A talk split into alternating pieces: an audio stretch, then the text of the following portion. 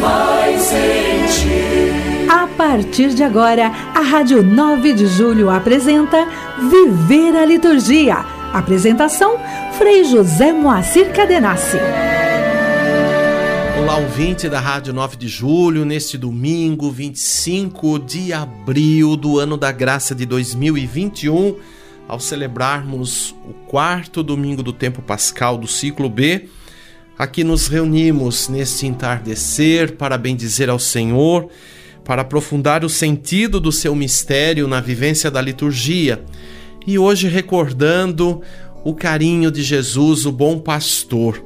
É, esta dimensão do Cristo que nós trazemos, herdamos da comunidade de João, que no auge de uma crise de perseguições, de muitas vezes até descréditos na dimensão do mandamento novo do amor né, e da convicção maior de seguir o Filho de Deus diante das ameaças múltiplas daquele período, a comunidade recorda o Senhor como o bom pastor, o verdadeiro pastor, aquele que conhece as suas ovelhas no seu íntimo, que cuida de todas elas e assim por elas dá a sua vida.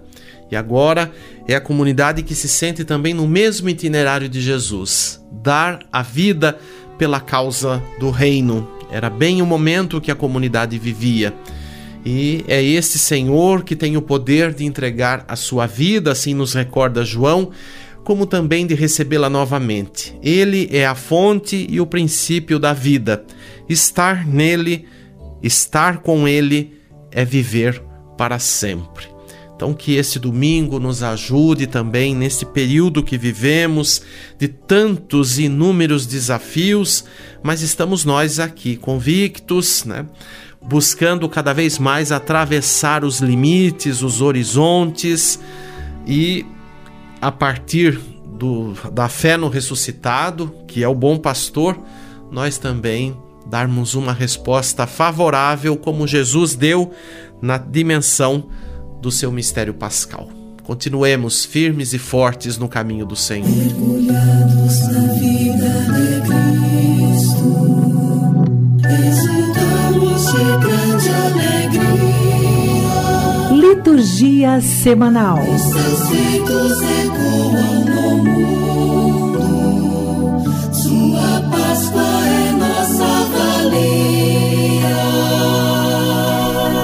Hoje celebramos o quarto domingo do tempo pascal, amanhã, dia 26, a segunda-feira da quarta semana da Páscoa, dia 27, a liturgia própria terça-feira da quarta semana, 28, quarta-feira, liturgia da quarta semana da Páscoa, ou a possibilidade de duas memórias facultativas à escolha. A primeira, de São Pedro Chanel, presbítero e mártir, ou a segunda, de São Luís Maria de Montfort, presbítero. Dia 29, quinta-feira, a memória de Santa Catarina de Sena, Virgem Doutora da Igreja. Dia 30, sexta-feira da quarta semana da Páscoa, ou a escolha, a memória facultativa de São Pio V, Papa.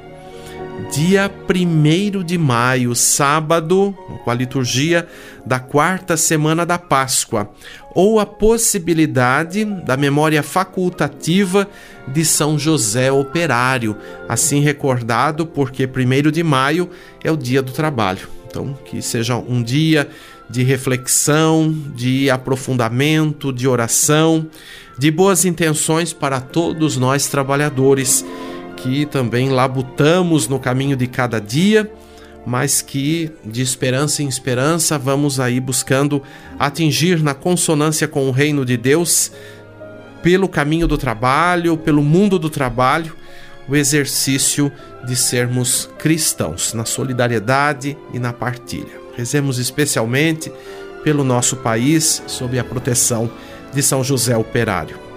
E no entardecer do sábado, as primeiras vésperas do quinto domingo da Páscoa. Tua luz chegou, chegou. Você está ouvindo Viver a Liturgia com Frei José Moacir Cadenassi.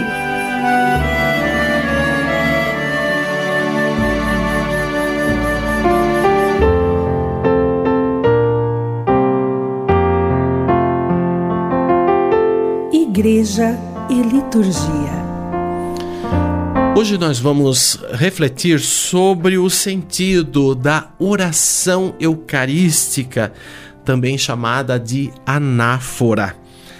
Mas o que é Eucaristia? Porque existe a oração eucarística, já que ela tem essa associação com a celebração litúrgica. Então, Eucaristia, em primeiro lugar, significa agradecimento, ação de graças. Então, liturgicamente, rezar ação de graças, proferir, proclamar ação de graças, cantar ação de graças, é rezar a liturgia eucarística, toda a dimensão da liturgia da Eucaristia, essa grande segunda parte da, da missa.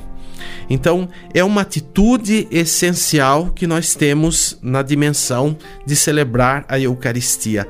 Dar graças, fazer memória, atualizar, reconhecer a ação salvífica de Cristo que continua acontecendo no âmbito da história. Então, os momentos mais expressivos da oração eucarística são é, o prefácio que inicia a oração. Lembra um pouquinho o texto? Começa assim: existe aquela saudação do, do presidente da celebração com a Assembleia. O Senhor esteja convosco, Assembleia, Ele está no meio de nós, corações ao alto, e assim por diante. E aí o que segue é o prefácio, que é aquela parte antes do santo, que começa mais ou menos assim sempre, né? Na verdade, é justo e necessário, é nosso dever e salvação dar-vos graças sempre e em todo lugar, Senhor, Pai Santo, Deus eterno e todo-poderoso, por Cristo, Senhor nosso. E aí prossegue, com as variações próprias dos prefácios, conforme os tempos litúrgicos, as comemorações específicas de cada dia, festas, memórias do Senhor, da Virgem Maria, das Santas Testemunhas e assim por diante. Então, este prefácio que dá início à oração eucarística. Nele, nós damos graças, nós expressamos esta atitude né, de ação de graças. E a Deus por todas as maravilhas do seu amor. O memorial em que, revivendo as palavras e os gestos de Jesus, a igreja obedece ao seu convite a fazer isto em sua memória. Então, o memorial é a narrativa, né? começa lá, é, estando para ser entregue, abraçando livremente a paixão. Tomai todos e comei, tomai todos e bebei toda esta parte né, é considerada o memorial, ou seja, a recordação da ceia, quando Jesus, de forma ritual, antecipou a sua vivência pascal na cruz e na ressurreição. E depois, na continuidade, a consagração do pão e do vinho para apresentar ao Pai o sacrifício de Jesus morto e ressuscitado depois, a invocação ao Espírito Santo, outro ponto forte da ação de graças, em que pedimos que se realize naqueles que comungam a união perfeita como corpo de Cristo e que se estendam a todos os seres humanos, a humanidade, os frutos do sacrifício. Então, é o que nós chamamos né, da, da segunda epíclese ou epiclese, quer dizer, a invocação do Espírito. A primeira foi sobre os dons antes da narrativa memorial, né? Olha lá, na verdade, ó Pai, vós sois santo e fonte de toda santidade. Santificai, pois, estas oferendas, derramando sobre elas o vosso espírito Aí está a primeira invocação, a primeira epíclise com a imposição das mãos sobre os dons do pão e do vinho. Esse é o momento da consagração. Né? E na sequência, a narrativa. É importante a gente comentar isto porque no imaginário das pessoas a consagração é a narrativa e aí costumeiramente se fica de joelhos, mas a consagração se dá no momento da epiclese, da imposição das mãos sobre os dons, porque o gesto de impor as mãos são atitudes, é atitude sacramental. Então, esse é o momento da consagração.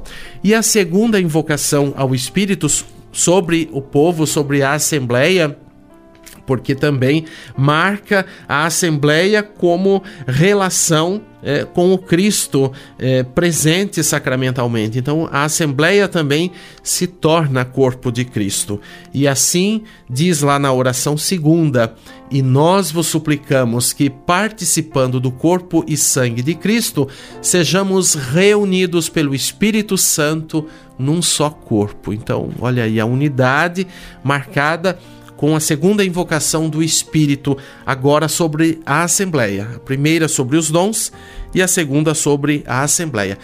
Perceba mais à medida que você participa da liturgia esses momentos que é interessante, a gente sempre acaba ficando de olho ali num, num folheto, num livreto com o roteiro da celebração, né, com os elementos e às vezes fica correndo o risco de fazer ali uma leitura corrente também. Né? E aí o cuidado de quem vai proclamar, de quem preside, né? para que isso não seja uma mera leitura, mas isso tenha vivacidade na, no tom de voz, na expressão do corpo, no olhar, na relação com os elementos ali do altar. Isso é muito importante, né?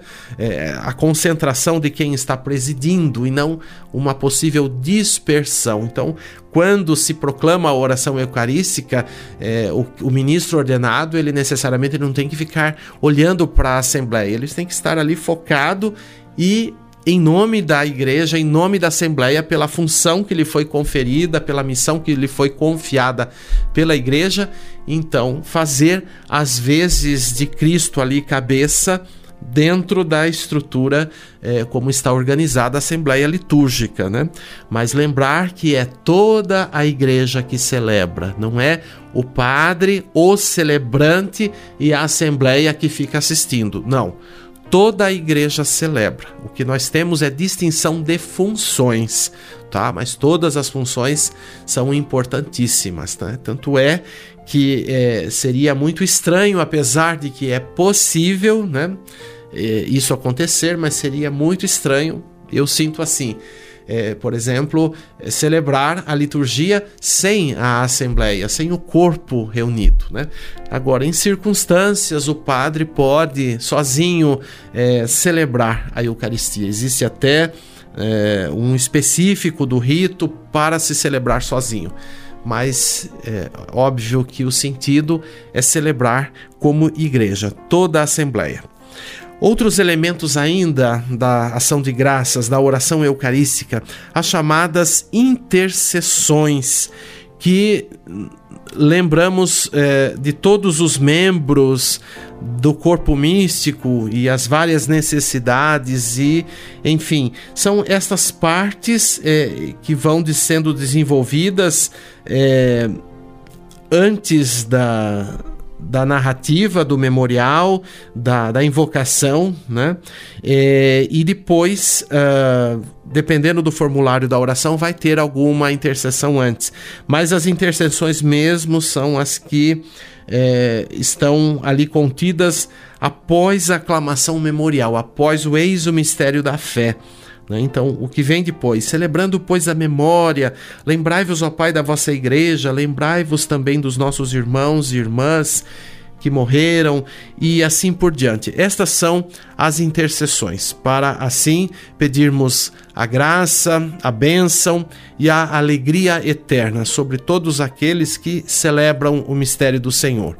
E a doxologia, ou seja, a conclusão, doxa, quer dizer a louvação, é a grande louvação, a conclusão, a assinatura, assim podemos dizer, de toda a Assembleia sobre o que foi ali recordado, o que foi cantado, narrado como ação de graças, né? Então, é aquela última último movimento antes do rito da comunhão.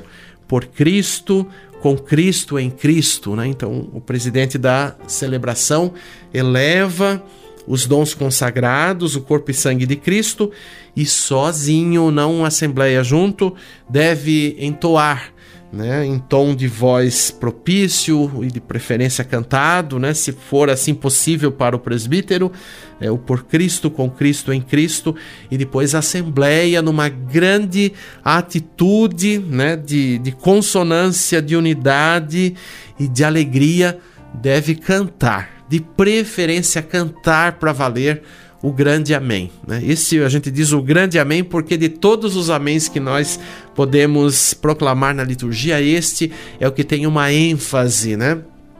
diante de toda a dimensão que foi celebrada, que foi narrada é, no, durante a oração eucarística. Então, a importância de perceber é, esta dimensão é, memorial né, e a importância de todos os elementos contidos na oração eucarística. Então, daqui para frente, vamos prestar mais atenção no que nós estamos celebrando, no que nós estamos rezando. Né? É um desafio grande que a gente tem. Às vezes se estende algum momento da liturgia da palavra, porque a gente recorda que a liturgia da palavra ela toma um tempo maior em relação à própria liturgia eucarística. E nós temos as leituras, temos uh, a homilia, a profissão de fé e depois a oração dos fiéis. E a homilia, às vezes, é um tempo também é, maior em relação aos outros elementos da liturgia da palavra. Então, às vezes, para driblar o tempo, a gente percebe que algumas assembleias aceleram a oração eucarística, né? Então, daí, às vezes, tomar esse cuidado para não fazer da oração eucarística simplesmente um cumprir o dever e, e não saboreá-la e não curti-la. Nós precisamos de mais foco, de mais serenidade, como toda a Assembleia reunida. Todos nós precisamos disso, porque nas urgências da vida aí, às vezes a gente fica é, num incômodo, numa agonia. Eu percebo isso, nossa, toda celebração eu percebo mais que uma pessoa é, com esse tipo de atitude. Parece que tem uma ansiedade, uma angústia que precisa acabar logo, né? Quando a gente ainda é, distribui a Eucaristia, já começa a juntar o, o rebanho, a, a ponta do rebanho lá na, na, na saída da igreja para poder já ganhar a rua o quanto antes. Então vamos ter um pouco mais de de propriedade para celebrar. Eu, eu acredito que isso é muito importante para a gente não fazer da celebração um cumprir dever é, e uma mera participação que eu tenho que estar ali no domingo ou nos dias festivos ou todos os dias. Mas eu noto isso às vezes até em pessoas que estão todos os dias ali. Né? Então eu me questiono qual o sentido então de ir à igreja, qual o sentido de celebrar? Se você vive numa urgência, será que você tem a mesma urgência para outras coisas que você faz na sua vida? Principalmente a sua relação com os meios digitais, com as, as redes sociais, que estas consomem um tempo enorme de cada um de nós se a gente for ficar ali o tempo todo. E de repente não vai se reclamar muito, não vai se ter tanta pressa. Quando vê, olha, passaram duas, três horas que eu estou aqui neste, nesta página, é, nesta rede social e assim por diante. Né? Então é para a gente prestar mais atenção e valorizar o sentido da oração eucarística, algo que é de suma importância. Então, é, recordar o quanto urge é, estarmos numa frequência, numa sintonia maior com aquilo que é elemento centrante da nossa fé. E ainda lembrar, como eu disse no início, que a oração eucarística também tem um outro nome. Aliás, era este o nome mais antigo, chamada de anáfora. É uma palavra grega que advém de anáfero, que quer dizer elevar. Então, dar graças, elevar, dar graças a Deus, elevar nossos corações, nossas mentes, nosso afeto é, em atitude de louvor ou sacrifício. Lembrando que é, o memorial de Cristo é louvação, mas também é sacrifício, é sacrifício e ressurreição. É o nome então que recebe nas liturgias orientais o que atualmente chamamos de oração eucarística. Os ritos orientais conservam o nome de anáfora, não dizem comumente como nós oração eucarística. E, quem, e que em latim né, foi recebendo também diversas denominações é, para assim é, designar a ação eucarística. Anáfora também é o nome que o catecismo da Igreja Católica, está lá no número 1352, dá a essa oração. É a oração central da Eucaristia, que o presidente dirige a Deus em nome da comunidade, louvando o Pai, isto que é muito importante, toda a liturgia e depois toda a oração eucarística é louvação ao Pai, é, é prece direta a Deus pela mediação, pela intercessão de Cristo Jesus. A gente sempre recorda que, biblicamente, só há um intercessor, só há um mediador: Cristo Jesus, morto, ressuscitado, esse que celebramos todos os dias na dimensão da liturgia. Então perceba bem que nós também aqui no Brasil temos o costume já há muito tempo de durante as intercessões entre uma intercessão e outra, né, as partes da oração eucarística, entrar com aclamações. Fazei de nós um só corpo e um só espírito. Lembrai-vos, ó Pai, da vossa igreja. Caminhamos na estrada de Jesus e assim vai variando conforme a oração. Então, isto é considerado de intervenção da Assembleia e foi uma forma aqui no Brasil, diante de reflexões que foram feitas até a nível da, do setor de liturgia da CNBB, é, para é, intensificar a participação da Assembleia num tom dialogal com o presidente. Bom, há uma longa discussão sobre isto, de prós e contras, para ser muito sincero. Agora, o que foi constatado, constatado no sentido de percepção que já poderia ter acontecido antes, mas é aquela coisa, a gente faz tantas vezes e parece que não foca, não presta atenção. Mas se percebeu que muitas dessas intervenções estavam em discordância com a conjugação, com a, a dimensão oracional dirigida ao Pai. Então, por exemplo, nós temos aqui na oração segunda, lembrai-vos, ó Pai, dos vossos filhos. Olha, está em consonância, porque está a súplica dirigida ao Pai. Toda a oração eucarística, como já falamos. Mas, por exemplo, quando a gente pega a quinta oração eucarística, tem uma afirmação lá que já não é mais dialogal, mas é uma afirmação caminhamos na estrada de Jesus. Então, este tipo de intervenção precisa ser melhorada no sentido eh, de estar numa linguagem dialogal e não dissertativa. Tá? É o que estão procurando aí no, num trabalho já de muitos anos, muitos anos é, de tradução da, da nova reforma do missal, ainda do tempo do Papa Bento XVI. Essa reforma já aconteceu é, há uns 16 anos pelo menos, né? E nós ainda não temos a edição. Outra longa história. Mas é bom a gente observar essas coisas para justamente é, estarmos na frequência de compreender né, o que estamos fazendo ao longo da celebração. Em suma, sinteticamente, foi isso que a gente poderia hoje falar sobre a oração eucarística. É um tema muito amplo, mas vamos buscando retomar em outras oportunidades. Canto litúrgico. E hoje a sugestão de um canto de comunhão para este quarto domingo da Páscoa. Perceba bem a letra, é, o sentido dela e o grande refrão: Vós sois o Cristo, o bom pastor. A letra de minha autoria, Frei José Moacir Cadenassi, a música do padre Valdecir Ferreira, a interpretação do coral Palestrina no CD O Bom Pastor, Cantar a Vocação.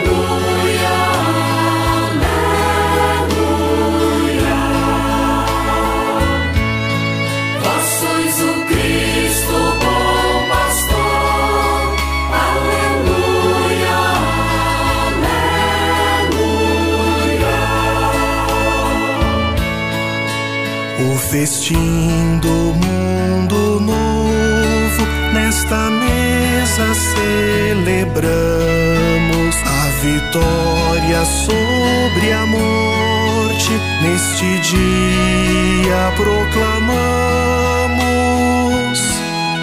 Vós sois o Cristo bom pastor.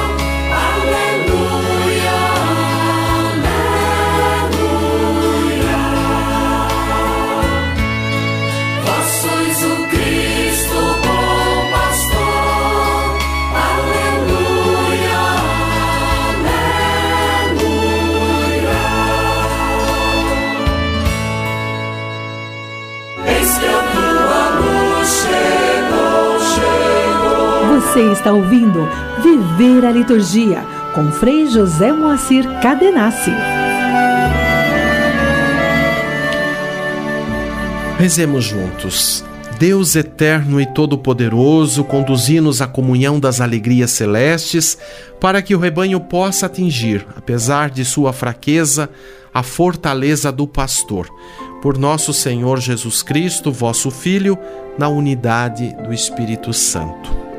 Eu desejo a você uma semana pacífica, na companhia eterna do bom pastor, no seu carinho, no seu amor por todos nós. Até o próximo domingo.